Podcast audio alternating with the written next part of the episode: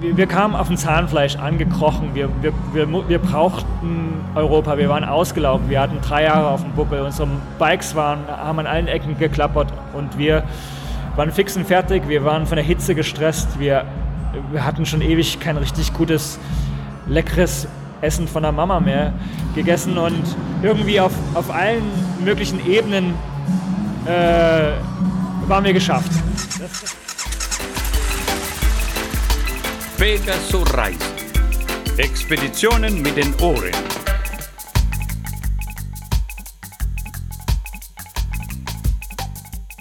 Herzlich willkommen zu Pegaso Reise, dem Podcast über Motorrad- und Abenteuerreise.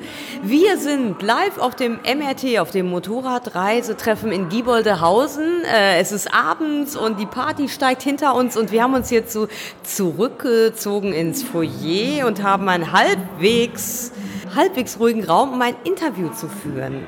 Genau, das MRT, das Motorradreisetreffen in Gieboldehausen, ist halt eine Veranstaltung, wo ja, Motorradreisende, ich glaube bis zu 1000 Leute kommen hier so zusammen. Ne, man trifft sich, man zeltet, man äh, spricht zusammen am Lagerfeuer. Es gibt Vorträge von Leuten, die von ihren Reisen äh, erzählen. Und äh, uns gegenüber sitzen zwei, die einen Vortrag äh, gemacht haben, nämlich der Daniel Rins und Josephine Flor. Und ja, mit euch wollen wir, euch, wollen wir uns unterhalten über eure Reise, die hinter euch liegt. Daniel, mit dir haben wir schon mal ein Interview geführt. Das war 2012 über den ersten Teil deiner Reise. Du warst damals losgezogen ähm, und bist äh, von Deutschland bis nach Neuseeland äh, gereist. In, ich glaube, zwei Jahre warst du unterwegs. Knapp drei. Knapp drei Jahre waren es, ja. ja. Das war die Geschichte ähm, wo du ja, erst aufgeregt losgefahren bist, ohne Geld, alles Geld unterwegs äh, verdient hast, in Pakistan äh, liegen geblieben bist und äh, statt einmal durchzurauschen, da eine längere Zeit hattest, was auch, glaube ich, dich und deine Art zu reisen ein bisschen verändert hat und ein bisschen heruntergeholt hat. Dann hast du eine Pause gemacht und dann hast du einen, genau, da haben wir das Interview gef geführt und kurz danach hast du deinen ersten Film rausgebracht, Somewhere Else Tomorrow, ein äh, großartiger Reise, Motorradreisefilm. Und dann bist du losgezogen, aber nicht alleine. Da kam plötzlich die Josephine dazu. ähm, Josephine, wie, wie, bist du denn dazu gekommen? Äh, zum Motorradfahren oder zum Reisen jetzt speziell? Wie bist du zum Daniel gekommen? Oder er zu dir? ja, genau. Mit dem Daniel kam ja auch das Motorrad. Ähm, ich habe Daniel in, äh, in, Südostasien kennengelernt, in Bangkok. Da war ich als Backpackerin unterwegs ähm, und er war eben auf dem, auf dem ersten Teil dieser großen Reise. Und ja, wir haben uns kennengelernt, äh, sehr gut kennengelernt und ähm, haben beschlossen, dann zusammen unterwegs zu sein. Daniel hat ein bisschen Platz gemacht auf seinem Motorrad ähm, und dann bin ich aufgestiegen mitgefahren. Ja, und dann hat er irgendwann äh, gedacht, es wäre doch eine lustige Idee, wenn ich auch mal sein Motorrad fahre. hat mir dann äh, ein bisschen was beigebracht. Ne? Und ja, so kam ich zum Motorradfahren. Das heißt, du konntest vorher gar nicht Motorrad fahren? Nee, ich äh, hatte nie mit Motorrädern zu tun, hatte auch ehrlich gesagt nie Interesse an Motorrädern und ähm, war auch überrascht, wie sehr mir das Spaß gemacht hat. Das äh, erste Mal oder die ersten paar Mal äh, liefen dann nicht ganz so gut, ne? In Südostasien. Ja, sehr gut. Doch, okay, es lief, es lief, sehr gut zu Anfang. Ja, die ersten paar Mal liefen sehr gut. Und dann ähm, hatte ich einen Unfall in Kambodscha das war nicht so schön. Hat mich aber dann irgendwie doch nicht abhalten können. Äh, dann habe ich in Deutschland einen Motorradführerschein gemacht. Dachte mir, das ist die sichere äh, Alternative, es zu lernen. Und dann haben wir ein Motorrad für mich ausgesucht. Eine BMW 80 GS von 91. Die habe ich ähm, ausgewählt, weil ich sie so schön fand. Und Daniel, weil er es für ein gutes Motorrad befunden hatte. Ähm, ja, und dann haben wir angefangen, ein paar Touren zu machen und mir hat es unheimlich viel Spaß gemacht. Zum Glück. genau, vor, vor allem, ne, das, das ist ja ein, ein, relativ großes Motorrad, ein schweres Motorrad ähm, und dann noch mit Gepäck. Das ist ja nun nicht gerade das, womit man so als Anfängerin äh, losfährt. Nee, das ist groß und schwer, aber ähm, dafür habe ich auch Daniel, wenn es mal umfällt, äh, dann hebt er mir das wieder auf, beziehungsweise wir gemeinsam. Aber ich muss dazu sagen, ganz am Anfang hatte ich noch eine kleine Honda, ne, eine 250er, äh, so zum Üben vorm Führerschein. Mhm. Genau. Also nochmal als Frage, ihr wart in Kambodscha dann und danach seid ihr zurückgekehrt nach Deutschland. Erzähl noch mal, wieso. Und dann habt ihr, dann hast du den Führerschein gemacht. Hm. Ja. Oder willst du das erzählen? Ich war, gar, ich war da gar nicht dabei. Nein, also es war so, jetzt erzähle ich meine Version. Ja, genau. nee, wir haben uns kennengelernt und es hat äh, von Anfang an halt super funktioniert mit dem Reisen und wir wollten das gerne so weitermachen. Ich war in dem Moment aber nicht in der Situation, wo ich hätte einfach bei ihm hinten drauf sitzen bleiben können. Ich hatte einen Rückflug, um ähm, zurück nach Deutschland zu fahren, äh, um mir dort dann äh, endlich mal einen Job zu suchen nach einem ewig langen Studium. Ähm, ja, und dann wollten wir aber trotzdem irgendwie uns sehen und zusammen reisen. Dann habe ich äh, ein Praktikum gesucht in Australien. Ist Daniel über Land nach Australien. Dann haben wir uns dort nochmal getroffen, waren vier Monate, ne, drei, vier Monate unterwegs. Australien, Neuseeland. Und dann hat er sich entschlossen, eine Pause einzulegen ähm, von seiner Weltreise, Weltumrundung. Kam dann nach Deutschland zurück und hat den Film gemacht, den du ja gerade erwähnt hattest. Ich habe in der Zeit eben den Führerschein gemacht und ein bisschen geübt. Dann haben wir auch so zwei äh, längere Touren durch Europa gemacht, wo sich das schon abzeichnete, dass mir es viel Spaß macht und dass ich das auch länger machen könnte. Und äh, ja, als er entschieden hatte, zurückzukommen für eine Pause, war eigentlich von Anfang an klar, ohne dass wir jemals darüber gesprochen hatten, dass wir dann den Rest zusammen mhm. noch machen. Also die, die Weltumrundung vervollständigen, mhm. gemeinsam. Gut, also das stand gar nicht so außer Frage, weil hätte ja auch sein, wäre ein schönes romantisches Ende einer Reise gewesen. Ne? Äh, man ist unterwegs, man äh, findet sich äh, und äh, lässt sich dann wieder zu Hause nieder und äh, das, das war's dann. Wieso habt ihr dann beschlossen, nochmal aufzubrechen und vor allem dann nochmal zu so einer großen Reise? Weil hinter euch liegen jetzt gemeinsam nochmal wie viele Jahre? Na, die ganze Weltumrundung mit dem Motorrad hat sechs Jahre gedauert. Aber der, der Grund, warum wir nochmal losgezogen sind, war nicht, weil ich das riesengroße Bedürfnis hatte, die Weltumrundung fertig zu machen. Es war schon so ein Anspruch von mir, dass, dass das irgendwie zu einem Ende gebracht werden sollte. Aber man muss vielleicht wissen, dass als Josi und ich wir uns kennengelernt haben äh, und uns dann irgendwann aus irgendeinem Grund vor einer Weltkarte an einer Wand gehangen wiedergefunden haben. Und dann rote und weiße Fähnchen, glaube ich. Ne? Du hattest rote Fähnchen, blau. Und ich hatte, ja, klar, ne? Typisch. Wir hatten, wir hatten praktisch äh, kleine Fähnchen äh, zwei Schachteln und jede, jede Schachtel hatte irgendwie 50 von diesen Fähnchen drin und wir haben die in diese Länder gesteckt, in denen wir schon waren. Also ich die blaue in die Länder, die ich bereist hatte, du die roten in die Länder, die du bereist hast. Und haben dann festgestellt, dass wir beide mit leeren Schachteln da standen. Wir haben also jeweils äh, 50 äh, Fähnchen verstecken können. Und äh, was aussagen soll, dass wir, bevor wir uns kennengelernt hatten, schon jeweils der Reiselust nachgegangen sind. Und deswegen war das auch kein Thema, dass wir weiter unterwegs sein werden und wieder unterwegs sein werden. Das ist auch jetzt kein Thema, nachdem wir äh, drei Jahre zusammen gereist sind, dass es eine nächste Reise geben wird. Ähm, wir sind einfach los und das Motorrad erschien uns als äh, tolles Fortbewegungsmittel für, eine, für, für die Komplettierung der Weltumrundung. Und ich denke, als nächstes wir haben da schon so ein paar Länder und Ecken und Regionen im Hinterkopf, die uns beiden gefallen würden. Aber ich denke, dass für die nächsten Reisen, wie auch immer die stattfinden werden, äh, vielleicht der Fokus auf äh, eine kleinere Region liegen wird, wo wir dann tiefer eintauchen werden und vielleicht ein bisschen mehr Details entdecken, als bei so einer Weltreise möglich ist. Wir haben jetzt zumindest schon mal eine gute Übersicht, was es so alles gibt. Sechs Jahre und eine gute Übersicht. Nicht schlecht. Aber das ist ja schon wirklich ungewöhnlich, dass ihr wirklich beide so eine äh, große Reiselust habt, dass es sozusagen nicht nur so ein kleines Hobby oder ein Urlaub ist, ähm, sondern tatsächlich äh, offenbar irgendwie ein, ein, ein Lebensmotto. Äh, was aber eben halt auch das Problem birgt, dass ihr jetzt nicht arbeitet, Geld verdient und dann mal zwischendurch verreist, sondern damals war ja auch das, das Motto deiner Reise äh, Two Wheels, One World, Zero Money, also unterwegs sein ohne Geld. Habt ihr das jetzt auch wieder so gemacht? Wir standen 2014 äh, nicht für die Entscheidung, nee, die Entscheidung ist schon lange gefallen. Ja, 2014 sollte unsere, unsere, der zweite Teil der Reise beginnen.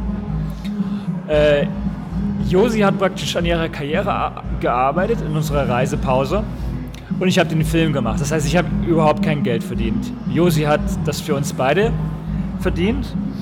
Und als wir dann die Krankenversicherung für zwei, drei Jahre bezahlt hatten, vor der Reise die Motorräder verschifft haben, vor der Reise, ich festgestellt habe, dass meine gute alte Marianne höchstwahrscheinlich für zu viel Drama sorgen würde, sodass ich das... Das ist dein Motorrad, Marianne. Gen genau.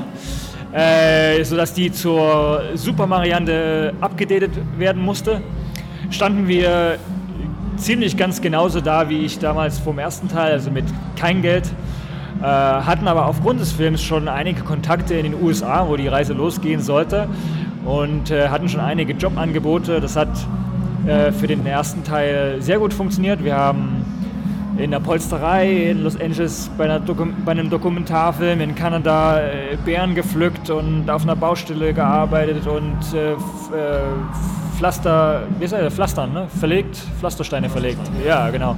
Also alles Mögliche. Wir haben, wir haben die, die verrücktesten Jobs gemacht und dann auch äh, durch Lateinamerika äh, äh, tolle Deals machen können mit Hotels, die uns kostenlos wohnen lassen haben, während wir denen einen Imagefilm für deren Webseite gemacht haben und ähnliches. Äh, so haben wir uns durchgeschlagen.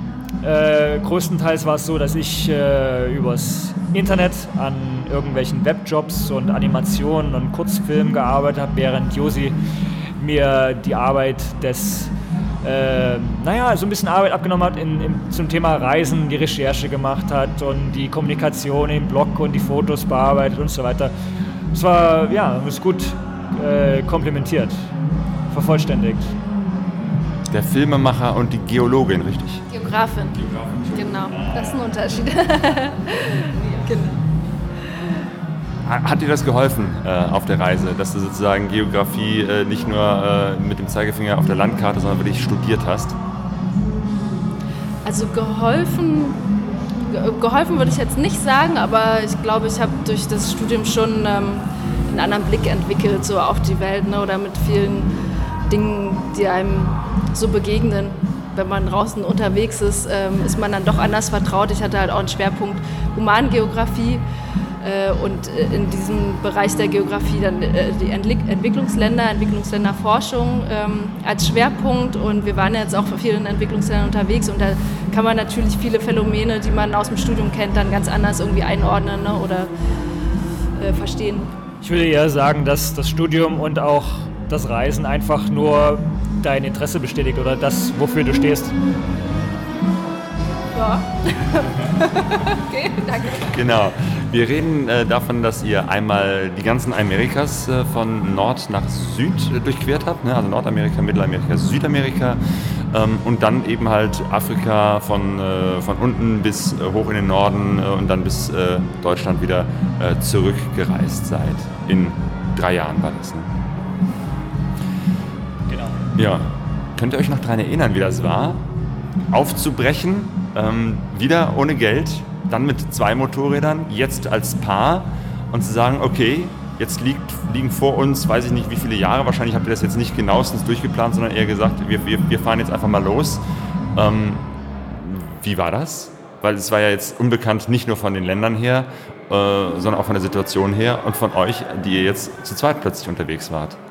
Äh, die, wir hatten jetzt da keinerlei Bedenken, was das Miteinanderreisen angeht ob das problematisch werden könnte oder schwierig oder ob das Herausforderungen stellen wird. Einfach weil wir in Südostasien und äh, Australien und wo wir halt schon zusammen unterwegs waren, immer so super glatt alles funktioniert hat. Und ähm, die Länder, die jetzt da auf, der, auf dem Speiseplan standen, ja, die, das, das Reisevorhaben, was halt vor uns stand, die, die Länder, die wir teilweise besucht hatten schon oder, oder auch noch nicht, äh, auf die waren wir einfach neugierig. Ne? Also das war, ich weiß nicht, es, äh, äh, ich glaube, wir sind schon es klingt jetzt, ich weiß nicht, wie man es nicht arrogant ausdrucken kann, aber wir sind irgendwie da schon so routiniert rangegangen an, an diesen neuen Lebensabschnitt, dass man jetzt nicht sagen kann, äh, dass wir komplett aus dem Häuschen waren. Wir haben uns einfach nur äh, sehr freudig dem Ganzen gegenüber gesehen und, äh, und den neuen nächsten Lebensabschnitt der Freiheit des Unterwegsseins genossen. Ja, aber dadurch, dass ihr beide halt diese Reiseerfahrung habt, auf unterschiedliche Art oder hattet, mitgebracht hat, ich finde das gar nicht arrogant. Ich finde einfach, das sind die Erfahrungen, die halt mit eingeflossen sind dann in diesen neuen Start. Genau. Und was ich noch ähm, in Erinnerung habe von Somewhere Else Tomorrow, war ja die Situation, dass du ähm, auch, ähm, das war die Situation, dass du auch gerade so äh, Tiefpunkte, die du erlebt hast, auch, ähm, dass mir die in Erinnerung geblieben sind als etwas, woraus etwas sehr Fruchtbares geworden ist, wie du die Welt siehst und wie du äh, äh, ja dann Kontakt zu den Leuten auf dem Weg gefunden hast. Ist das etwas, was sich jetzt in eurem gemeinsamen Reisen nochmal so vertieft hat oder was ihr auch nochmal so zusammen dann erleben konnte, die Begegnung mit den Menschen und das, was man so von der Welt lernt? Ja. Ähm, es war auf jeden Fall auch wieder eine, eine wir hatten wieder eine Lernkurve, kann man sagen. Ne? Äh, was neu war, ist halt, dass, dass man zusammen unterwegs war und dass man sich austauschen konnte über das Erlebte und so ein bisschen einen, einen Reality-Check von, von, jemand, von einem anderen Reisenden auch so bekommen konnte. Und ich glaube, äh, der, die, die, Entscheidung, als wir in Südamerika, in Ushuaia, am südlichsten Punkt angekommen sind und unseren eigentlichen, unser eigentliches Ziel erreicht hatten, als wir da entschieden haben, auf dem, auf dem Rückweg nochmal durch äh, Afrika zu reisen, äh, ich glaube, das war einerseits bedingt dadurch, dass wir, dass unsere Abenteuer, äh, unsere Abenteuerlust oder der, der, der wie sagt man, ja, die Abenteuerlust, äh, dass die noch nicht gestillt war. Und andererseits auch hatten wir im Hinterkopf, dass, dass dieses Afrika äh, eine, eine ganz andere ganz, eine ganz andere Ebene zum Reisen irgendwie nochmal aufzeigen wird. Eine ganz andere, ja, eine andere Herausforderung, ja genau. Und wir, wir waren, das war uns bewusst, Du, du warst ja schon in einigen Ländern in Afrika vorher. Ich war in Nordafrika und man, man, hat ja eine Vorstellung sowieso. Und die hat sich halt teilweise bestätigt. Also die Infrastruktur und die, die ist wirklich äh, eine Herausforderung für den Reisenden. Politisch, klimatisch, geografisch ist es auch eine Herausforderung. Und wir haben dann eigentlich genau das gekriegt, was wir, was wir auch so herausgefordert haben. Das was wir, wonach wir gefragt haben, so ein bisschen das Universum. Das, das klingt jetzt aber so, als ob irgendwie die, die Reise durch Nord- und Südamerika eher so ein Spaziergang gewesen wäre, was ich mir im weitesten Sinne für USA und Kanada vielleicht noch vorstellen könnte, aber spätestens ab äh, der mexikanischen Grenze und Mittelamerika ähm, war es doch äh, sicherlich auch an einigen Stellen sehr unkomfortabel, ähm, mit zwei Motorrädern im Zelt, mit wenig Geld, keine Hotels oder so äh, unterwegs zu sein. Ich erinnere mich zum Beispiel, ihr habt äh, heute ein, ein Filmchen, einen Werbefilm, den ihr ähm, gedreht habt, gezeigt in Guatemala. Der Film an sich ist, ist klasse, so ein ganz kurzer äh, Spot, wo man sieht, wie er da so um die Kurven jagt mit dem Motorrad. Und dann habt ihr im Nachhinein erklärt, oder hast du erklärt, äh, dass das äh, sehr gefährlich war, äh, lebensgefährlich, diesen Film zu drehen. Und zwar nicht wegen den Motorradszenen. Ja, das stimmt. Äh, wir haben in Guatemala diesen Filmtrailer für einen Filmfestival äh, gedreht und äh, wir sind da unglücklicherweise in eine Situation gerutscht, die wir gar nicht irgendwie, sehr, äh, von, von, der wir erst gar nichts wussten. Und zwar haben wir auf so einer Bergstraße äh, gedreht, äh, das Motorradfahren hoch und runter, enge Kurven, Kehren, Schräglagen und so weiter. Und dann hat sich dann herausgestellt, dass, dass das eine Region ist, in der verschiedene Minenfirmen da Bodenschätze äh, abschürfen. Und äh, das hat äh, sehr krasse Auswirkungen für die Locals da. Das führt dazu, dass die immer weiter zurückgedrängt werden. Das ist noch politisch nochmal unterstützt. Die verlieren ihren Lebensraum, die äh, haben Schwierigkeiten, sich zu ernähren, weil die Ernten durch die schlechte Art und Weise, wie die Minen geführt werden, äh, zerstört werden und die Flüsse und das Grundwasser wird verschmutzt zu einem Punkt, dass es eben äh, sehr oft vorkommt, dass Kinder mit Missbildungen geboren werden. Das sind alles ganz schlimme Umstände. Und die Leute, die es betrifft, können natürlich nicht unterscheiden, ist es jetzt ein äh, kapitalistischer Minenbetreiber oder ist es ein harmloser Filmemacher, der sein Moped in äh, Schräglagen fotografiert, sodass die uns äh, da bedroht haben und Leute eben mit Macheten und Gewehren äh, angerufen haben, die uns da um die Ecke bringen sollen, damit eben keine weitere Mine aufgemacht wird. Äh, wir sind der Situation natürlich entflohen und klar, es war natürlich saugefährlich, hätte dumm ausgehen können.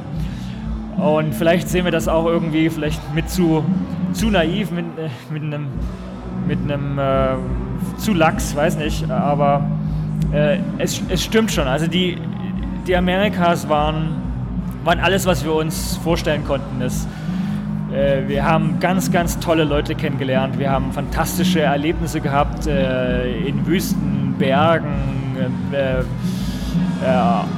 an, an irgendwelchen, in der Karibik, an, im Dschungel. Es war alles dabei, was man sich vorstellen kann. Ähm, und, und ich würde nicht sagen, dass, dass das ein, ein Spaziergang war.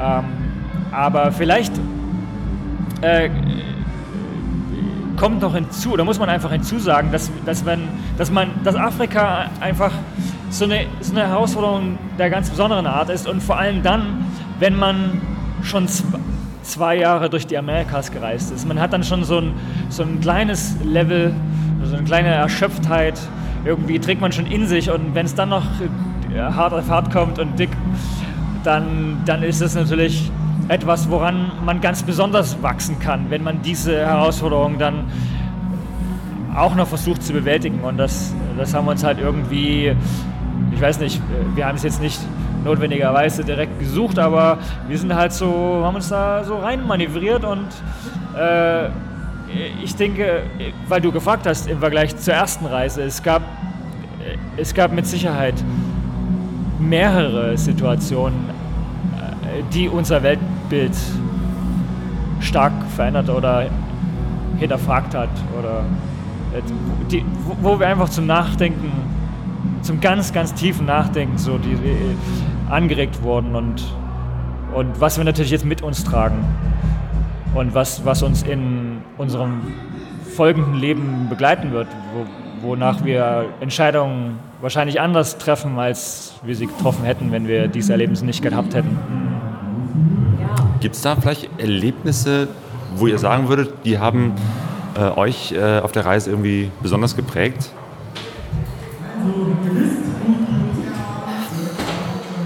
Also ich würde sagen, kein extrem einschneidendes Erlebnis, aber immer wieder durch Länder zu reisen, wo die Leute extrem in extremer Armut leben, ne? sehr bescheiden ähm, aber dennoch offen, herzlich, immer irgendwie einen Willkommen heißen, immer interessiert sind. Und das war schon in Afrika extrem, auch in Südamerika, Zentralamerika gibt es viel Armut, aber dort ne, sind wir teilweise tagelang durch den Dschungel gefahren, vorbei an kleinen Dörfchen aus Bambushütten äh, ohne Strom, ohne Wasser. Die Leute hatten nichts im Prinzip. Ne?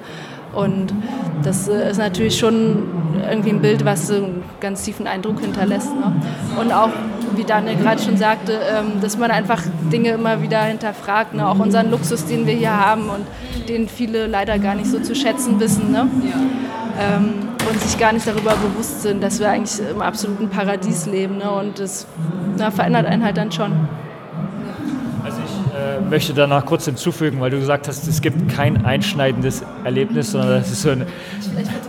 Ich, glaub, ich, glaube, ich glaube, wir haben in der letzten Zeit in Superlativen gelebt, das waren alles einschneidende Erlebnisse. Man muss es nur ins Verhältnis setzen. Und, äh, und um vielleicht nochmal anzuknüpfen an dem, was du gesagt hast, die, die Ungleichheit, die wir in der Welt jetzt heutzutage haben. Ich habe vor einer Stunde äh, mit einem Ted, Ted Simon gesprochen, wir haben uns ein bisschen unterhalten und ich habe ihn gefragt, was, was er so als Unterschied sieht äh, zwischen den zwei großen Reisen, die ja für ihn 30 Jahre auseinander lagen. Und ob er da generell über die Welt sagen kann, was es an Veränderungen gab. Und äh, eine der vielen Sachen, die er erwähnt hat, wäre, dass die Ungleichheit jetzt, hat er jetzt noch größer wahrgenommen mit seiner zweiten Reise. Und die Ungleichheit ist auch etwas, was nicht nur Europa äh, in den Medien beschäftigt durch die Flüchtlingskrise oder die vielen Menschen, die versuchen, ihre Haut zu retten oder einfach ein ganz normales Leben führen zu wollen, ohne irgendwie Angst zu haben, jeden Moment äh, umzukommen oder immer über ihre äh, Schulter gucken zu müssen. Und das ist uns, das haben wir, das haben wir halt mitgelebt. Äh, das fing an in El Salvador, als wir da äh, durchs Land gereist sind mit einem ganz jungen äh, Reiseenthusiasten, der uns da erzählt hat, wie das da funktioniert mit den äh, Salvatruchas und den, wie nennt man das, diese, diese Banden halt, die sich da äh, bekriegen und wo es äh, die meisten Morde weltweit, ne, das ist, glaube ich, von, von der statistisch äh, passieren halt die meisten Morde. Und wir haben als Reisende auch in einer Welt leben müssen, wo wir immer über unsere Schulter gucken müssen, wo wir, wo wir abschätzen müssen, sind wir jetzt sicher, können wir jetzt hier uns den Marktplatz angucken dann müssen wir schnell weitergehen. Können wir unsere Kamera rausnehmen oder, oder sollten wir uns anders anziehen oder wie, wie, wie können wir hier untertauchen äh, oder weniger auffallen? Und in Afrika wurde das für mich äh, nochmal verstärkt. Es gab natürlich mehrere Regionen, wo das immer mal wieder so aufkam, das Thema äh, äh, sicher zu leben oder in Freiheit oder in, ohne Angst zu leben. Ja? Und wir nehmen das jetzt hier so hin, oder zumindest habe ich das gemacht, äh, bevor ich diese Erlebnisse hatte. Ich habe das einfach so als gegeben genommen, das war normal. Ist aber für so viele Menschen in der Welt nicht normal. Und wir haben das wir haben das gelebt in Afrika, als wir durch die Kongos gefahren sind, als wir durch Nigeria gefahren sind, als wir durch Mali gefahren sind, durch Mauretanien. Und zugespitzt hat sich das äh, für mich persönlich, als wir in, von Mauretanien nach Marokko äh, rübergefahren sind. Das war praktisch das Ende des, des letzten Teils der Weltumrundung. Wir, war, wir konnten Europa schon sehen und wir wurden da angehalten von den wie heißen die? Die Saharis. Äh, äh, das sind praktisch äh, die, die Westsahara, die Leute, die aus der Westsahara kommen und von Marokko occupied, occupied besetzt sind. Und die haben sich da äh, so, so einen Kilometer noch irgendwie erhalten oder zurückerobert. Zwischen Mauretanien und Marokko gibt es so einen Kilometer Streifen, der bis, bis zur bis zur Küste geht. Und wir waren, äh, wir, wir, kamen auf dem Zahnfleisch angekrochen. Wir, wir, wir, wir brauchten Europa. Wir waren ausgelaufen. Wir hatten drei Jahre auf dem Buckel. Unsere Bikes waren, haben an allen Ecken geklappert und wir waren fix und fertig. Wir waren von der Hitze gestresst. Wir, wir hatten schon ewig kein richtig gutes, leckeres Essen von der Mama mehr gegessen und irgendwie auf, auf allen möglichen Ebenen äh, waren wir geschafft. Das, das konnte man nicht leugnen. Und wir fahren dann da irgendwie tagelang durch Mauretanien, wo nichts ist außer Sand und äh, ein paar Kamele und die Leute sitzen da für ihren Zelten. Und dann kommen wir da äh, eben diesen, diesen Kilometerstreifen, um nach Marokko reinzukommen. Und das war das, äh, das erste Mal, muss ich gestehen, zu unserer Ignoranz, dass wir uns mit diesem Konflikt beschäftigt haben und mir standen da irgendwie die Tränen in den Augen, als da so ein paar bewaffnete Typen rumstanden und uns durchsucht haben äh, und wir gehofft haben, dass wir jetzt endlich nach Marokko und dann schlussendlich nach Europa zu kommen, weil die Leute nichts kennen außer Dreck. Äh, 80 Prozent von den Leuten, die von der Westsahara sitzen, in Flüchtling Flüchtlingscamps in äh, Algerien und kennen nichts anderes außer Propaganda und Armut und äh, schlechte Zustände. Und, und wir Privilegierten fahren da durch. Und äh, mich hat das deshalb so zu, zu, zu, den Tränen gebracht, weil einfach nur, weil ich diesen Pass habe, den ich habe, und eben noch die paar Kröten in der Tasche, die übrig waren, konnte ich mir es leisten, äh, weiterzufahren durch Marokko die Fähre zu nehmen und dann endlich ja, wieder in Europa zu sein, wo ich mit wo ich, wo ich das genieße, was ich eben habe. Die, die Sicherheit, die, die Freiheit, den Luxus. Und, und äh, ich konnte mir, ich konnte mir einfach nicht vorstellen, warum die Menschen seit 60 Jahren da um so ein bisschen Dreck und Sand kämpfen und sich umbringen und ein bisschen Phosphor haben sie in der Erde. Ne? Das ist, glaube ich, was, wo, wo, Marokko drauf scharf ist. Und es ist einfach so sinnlos. Es ist einfach so, ich habe es, ja, irgendwie kam alles zusammen und ähm, war es für mich ein sehr emotionaler äh, äh, Moment. Was war die Frage nochmal? das hast du sehr gut gesagt, ja, aber wolltest du gerade was sagen? Die Frage war, ob es einen besonderen Moment gab. Und genau den hast du jetzt beschrieben. Ja. Das war schon äh, sehr, sehr eindrücklich.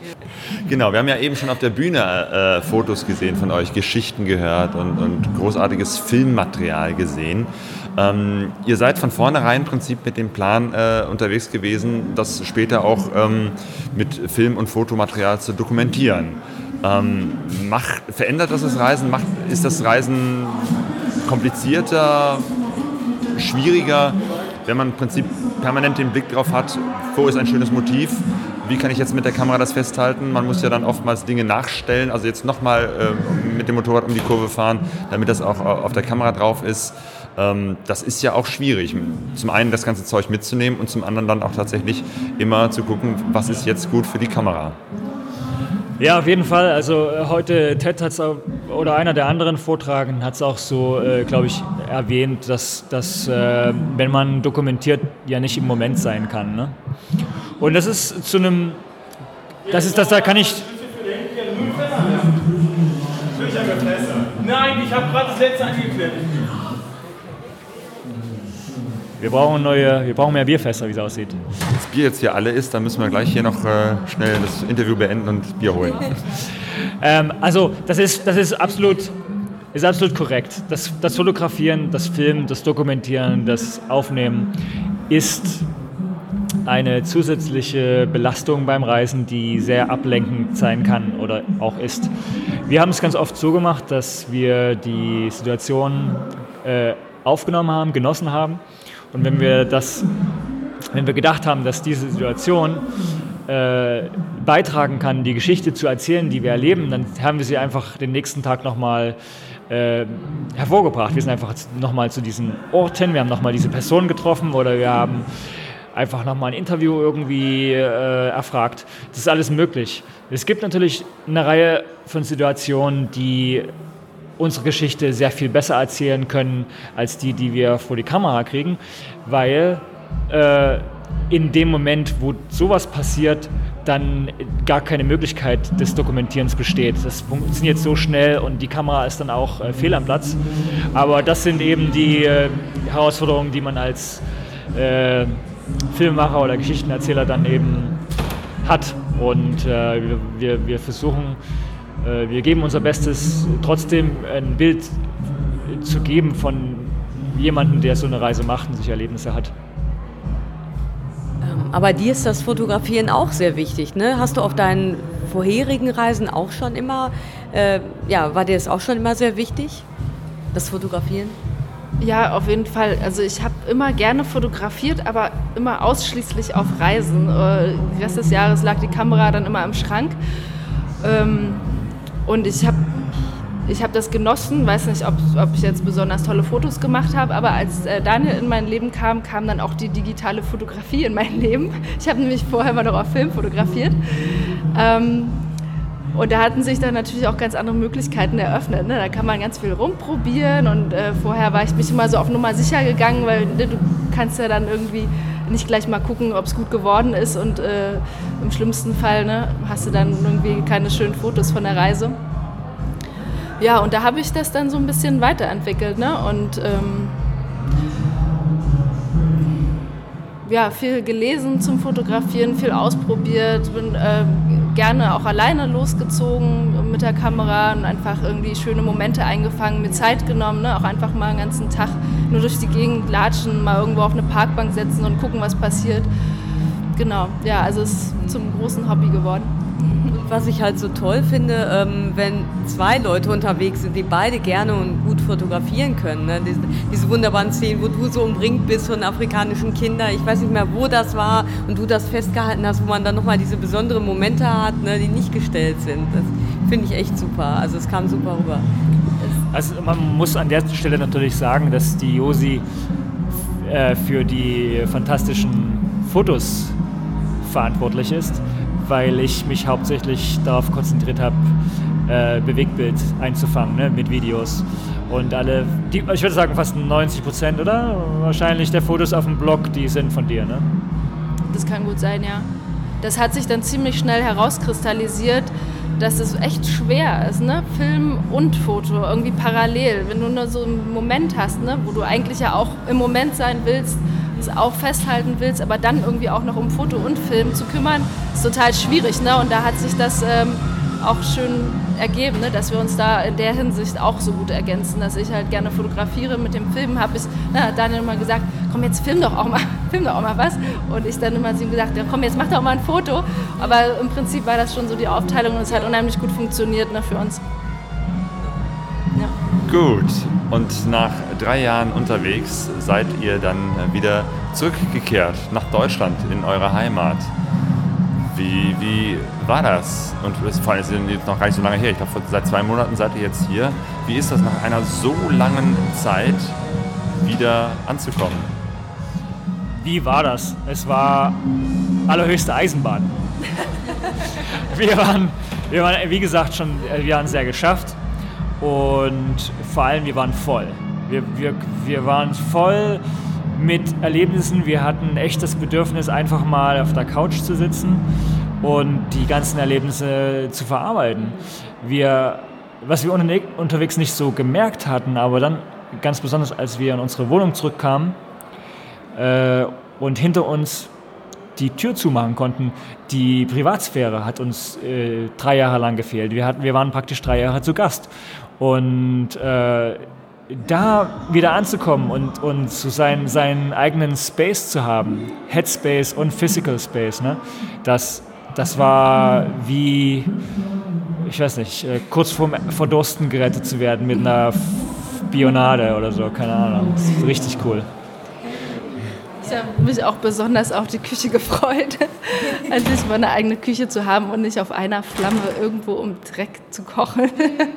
Ja, und Wi-Fi und Strom und, und eine heiße Dusche. Heiße Dusche, alles, ja. Und, und es funktioniert und man legt irgendwo was ab und am nächsten Tag liegt es da noch, weil sonst keiner da ist. Ne? Das ist äh, genial, ja. Das unbeschreiblich. Ja. Ja. Also wir haben uns wirklich gefreut, auch zurückzukommen. Wo ich sagen muss, die ersten Wochen waren für mich schon so ein bisschen eine Gefühls äh, Auf- und Ab Achterbahn.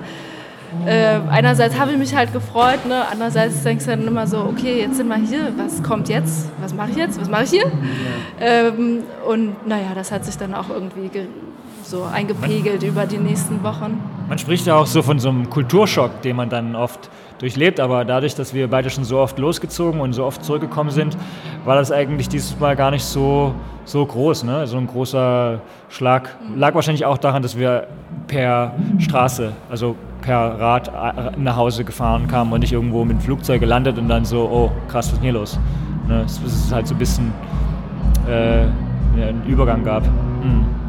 Genau, man, man, merkt dann so die Übergänge äh, zwischen ähm, ja, Afrika und, und, und, Europa. Wenn man erstmal durch ganz Italien und weiß ich nicht, den Weg zurückfährt, ist es tatsächlich etwas sanfter. Ähm, aber tatsächlich, natürlich, jetzt steht die Frage für euch an, was macht ihr jetzt? Wie geht's weiter? Habt ihr da schon eine Antwort drauf? Daniel hat ja einen Film zu machen, ne? Ja, das da ist er auch schon ganz fleißig dabei. Stimmt, ja. Unser zweiter Film da haben wir schon angefangen, mal zu gucken, wie viel Material es ist. Viele hundert Stunden, es ist ein bisschen einschüchternd.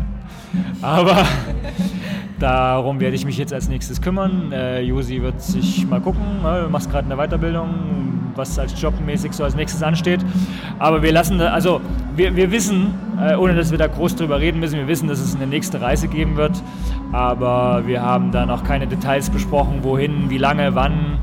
Äh, das wird sich äh, ganz schnell ergeben, wenn man mal hier in Europa vielleicht einen Winter durchgemacht hat, dann werden äh, Ideen entstehen.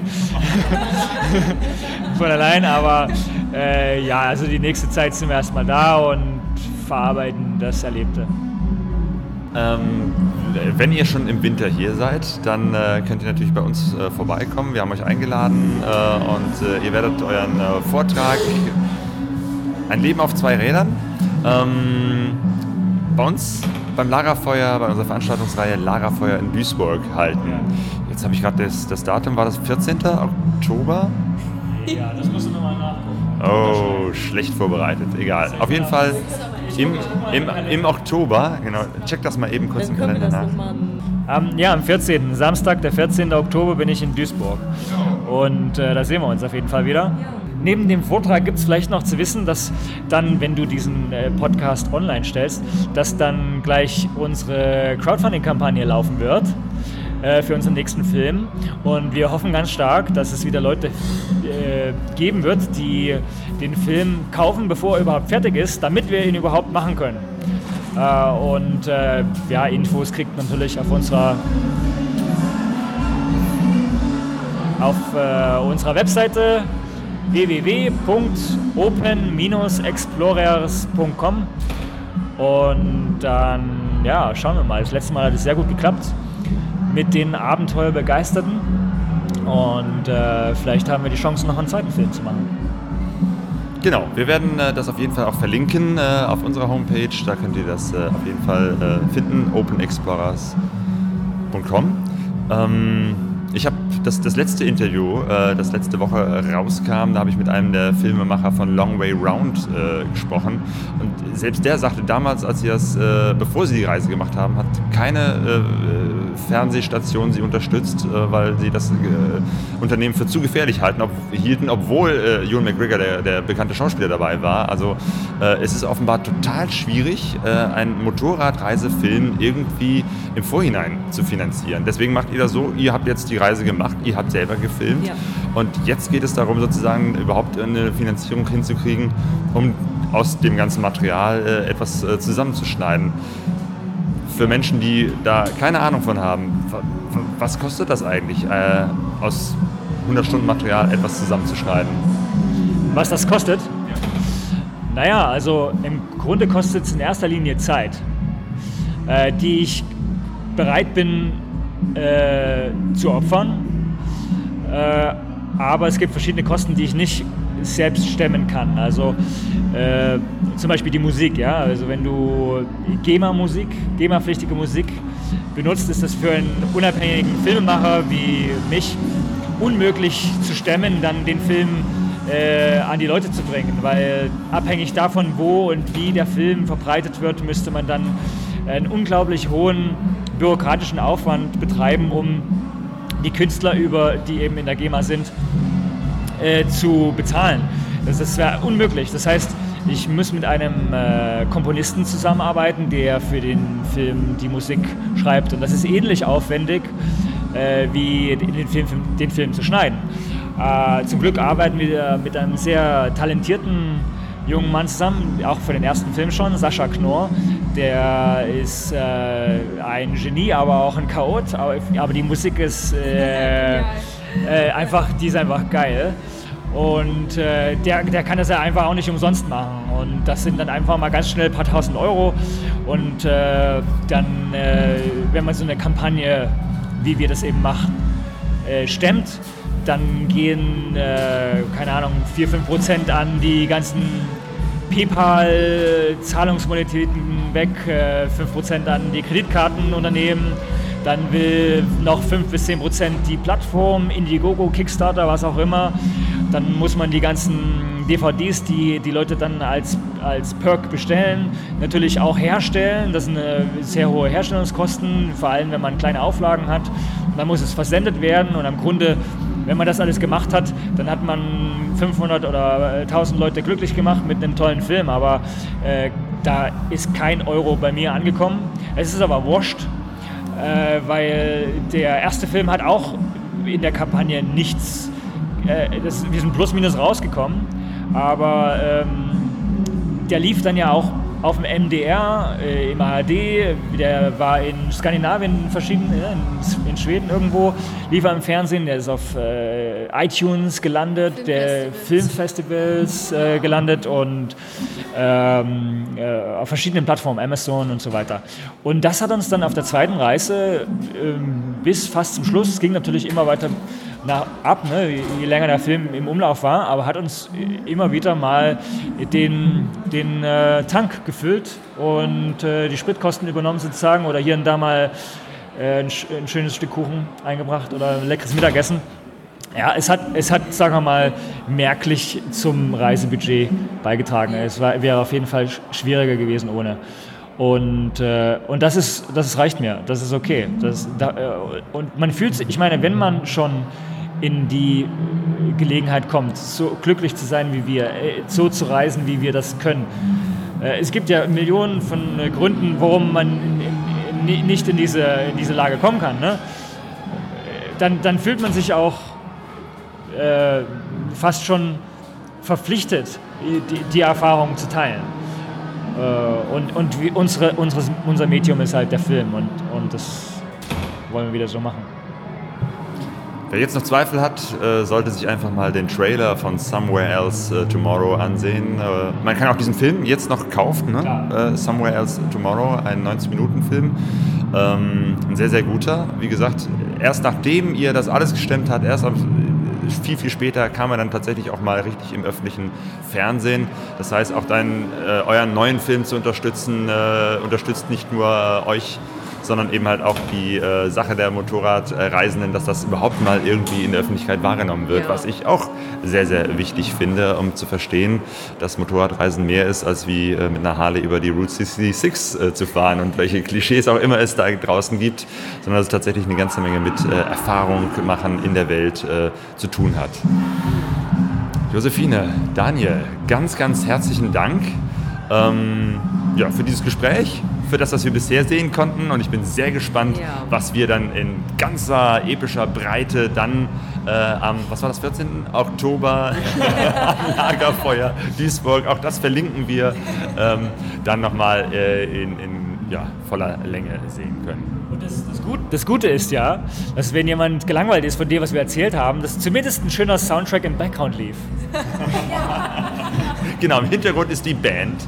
Äh, zwischendurch sind die Leute rein und rausgegangen, haben die Bierfässer rausgerollt. Jetzt wollen wir auch noch ein bisschen Party machen und vielleicht ist ja noch etwas für uns zu trinken da. Ja, auf jeden Fall danke nochmal, dass ihr euch unter diesen erschwerten Bedingungen jetzt hier dazu bereit erklärt habt. Und wir können ja mal rübergehen und gucken, ob, ja, was da so los ist. Und danke an euch beide. Ne? Und ja, schön.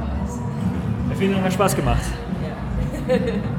Jo, Demnächst kommt noch ein drittes Interview heraus, was wir äh, schon geführt haben, was äh, auf pegasoreise.de erscheinen wird. Ein Interview auch mit einem äh, anderen Reisenden, der nach langer Zeit äh, zurückgekehrt ist, der Martin Leonard. Ich glaube, ihr kennt euch auch untereinander. Ja, ja, wir, ah, wir sehr gut.